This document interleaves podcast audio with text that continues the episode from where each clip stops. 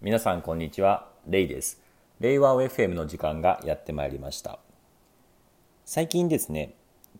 健康経営についてのアンケートに答えたんですけれどもその時に感じたのが企業が果たすべきこう役割っていうのが少しずつ変わってきてるんだなっていうふうに感じました。健康といった時に、まあ、心と体。体だけではなくてまあ、心も含めた心身の健康というのが重要なことになってくるんですけれども例えばこれってずっと以前例えば何十年前とかであればそこまで企業が心と体の健康というものに対してケアするっていうのは、まあ、なかったと思うんですよね。でこれってやっぱり時代とともにこう考え方っていうのが大きく変わってくるんだなというふうに感じて今日はですねその辺りの話ができればなというふうに思っています。で例えば夢見ではですね、えー、ケアリーというサービスを使っていて、まあ、その中でですね社員の人がそういったサービス経由で、えー、保健師ですね保健師さんにですねいろんな体のこととかっていうのを聞くことができるサービスがあるんですけどもそれ以外にですね今後導入したいなと思っているのが、まあ、医師ですかね。お医者さんにですね、え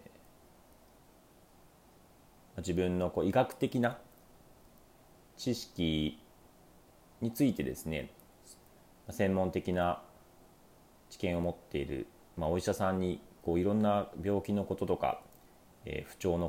体調の不良のこととかいろんなことを聞けるようにしたいなというふうに考えているんですけれどもこれってこうあくまで業務にこう直結するというよりは本人のこう体のことなので、まあ、どちらかというとこうプライベートとか個人的なことだと思うんですけれども、まあ、それをこう個人の情報っていうところをプライバシーを守ったままいろんなことを相談できるっていうのを企業が社員の人に提供するっていうのは今後ますます増えていくんだろうなというふうに感じていてでこれは体の健康のことですけどもそれ以外にもメンタルケアとかそういう部分も外部カウンセラーの人と契約をして相談できるようにしています。これは、えー、いわゆる産業医ですね産業医の方に相談するっていうだけではなくてえー、例えば臨床心理士とかそういろんな方に相談できるようにしながら総合的にいろんな心のケアっていうのをしていくっていうそういう窓口を用意したり社内的にもこう勉強会をですね定期的に開催しながら、えー、業務としてもですね、まあ、認知行動療法を取り入れながら自分のこう心のケアをしていく。および、まあ、メンタルタフネスですね。メンタルのタフネスっていうのをこう強化していく。あるいはストレスマネジメントという形でストレスに対してのコーピングですね。対処を行っていく。そういったものの訓練っていうのも会社としてサポートをしていっているんですけれども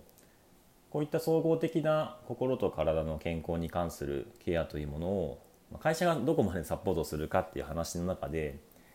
最終的にはですねこれってこう業務の生産性にも大きく影響あるなというふうに感じていて、まあ、特に夢見の仕事の場合はですねこう単純作業ではなくていわゆる知的労働も多いので、まあ、心のこう不調っていうところもこの生産性に与える影響というのはめちゃくちゃ大きいんですよね。もうだってメンタルがおかしかったらぶっちゃけこう仕事めちゃくちゃはかどらないのでこれが与える影響って大きいですし、まあ、正直こう技術的なテクニカルなスキルって今やもうオンラインで独学で勉強できる中で差がつくところってやっぱりこのメンタルのタフネスとかストレスマネジメントにあるなっていうふうに正直感じていてやっぱシニアレベルですねになってくるとこの辺りを常にコントロールできるか対処できるかあるいはこう克服できるかっていうのが極めて大きいなっていうふうに思っています。そういった意味ではですねあの企業としてはこれはなんかこう世の中的にこうやらないといけないからやるっていうものではなくてまあ、積極的に人材戦略としてというか、えー、企業の戦略としてでもこう取り入れるべきだなっていうふうに個人的には感じていて、まあ、力を入れているんですよね。でその観点でまあいろいろ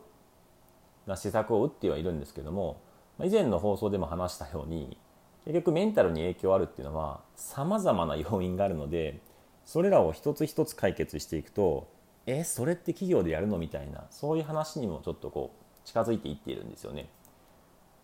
その上で例えば夢見ですでに実施している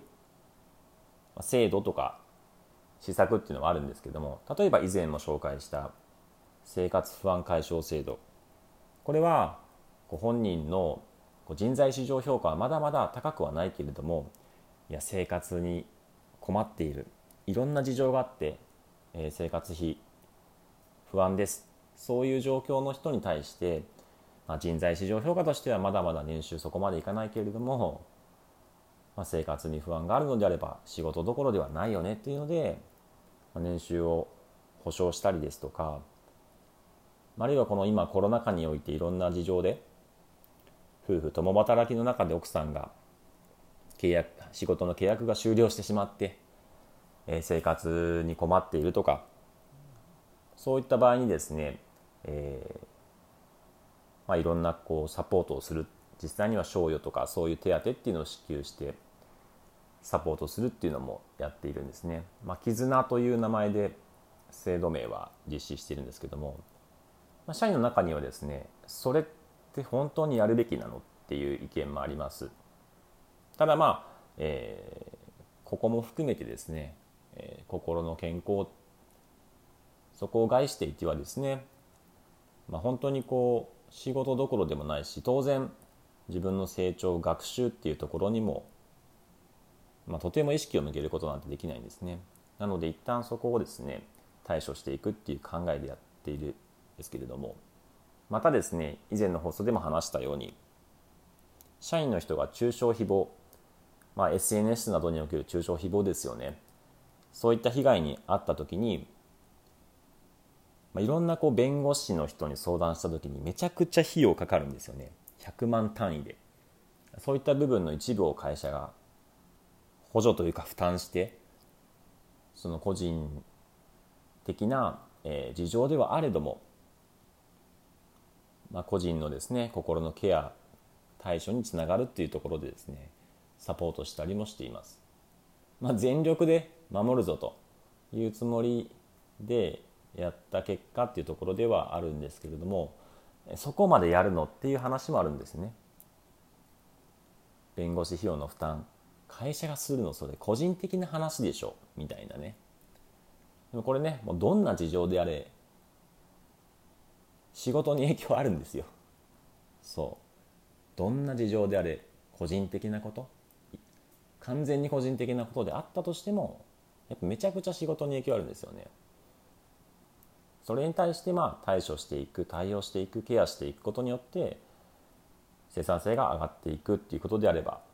まあ、それがこうリターンがある ROI が合うのであればいいんじゃないかなっていうふうに個人的に感じていて、まあ、実際のところそういったケースっていうのは少ないんですね。マイノリティであったりとかレアなケースではあるのでだからこそまあ、そういった部分もですね対応していくきめ細かに対応していくっていうことがですねいろんな人のですね、えー、多様なニーズというかいろんなですねアクシデントとか思わぬ事態っていうところにも対応できるのかなっていうふうに感じています。まあ、これが正しいかどうかっていうところはなかなかですね今の段階ではわからないですしもしかしたら時代が変化していけばそういうこともやっぱり企業としてやっていくべきだよねという、まあ、そういう理解が広がっていくのかもしれないんですけれども、まあ、会社としてはですねそういったマイノリティであったりとか、まあ、レアなケースとかそういった部分もですねやっぱりこう起きた時のインパクトとか影響っていうのが大きければぱ件数が少なかったり、まあ、そう一般的でなかったとしてもですねまあなんとか対応していくっていうところは積極的にえ取り組んでいきたいなっていうふうに感じています。本日はですね健康経営のあり方についてでした。